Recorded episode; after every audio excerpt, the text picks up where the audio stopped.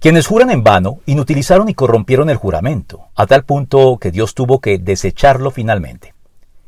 Como ya se señaló en su momento, los fariseos y doctores de la ley habían pervertido los juramentos al punto que, más que garantizar la verdad, como fue su propósito original, terminaron fomentando la mentira mediante los tecnicismos legales que todos estos personajes inventaron para poder jurar y mentir al mismo tiempo de manera impune.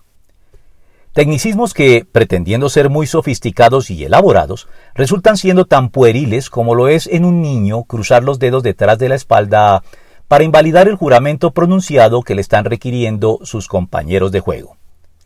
Sin embargo, estos tecnicismos no eran tan inofensivos como los de los niños, pues mediante ellos un hijo podía eludir sus responsabilidades y obligaciones para con sus padres caídos en desgracia, contando con el respaldo de los dirigentes religiosos, o estos mismos dirigentes podían imponer restricciones muy minuciosas, pesadas y detalladas sobre los demás en cuanto a lo que era lícito hacer en el día de reposo, mientras ellos mismos las quebrantaban recurriendo a estos tecnicismos y nimiedades al jurar, como lo denunció el Señor.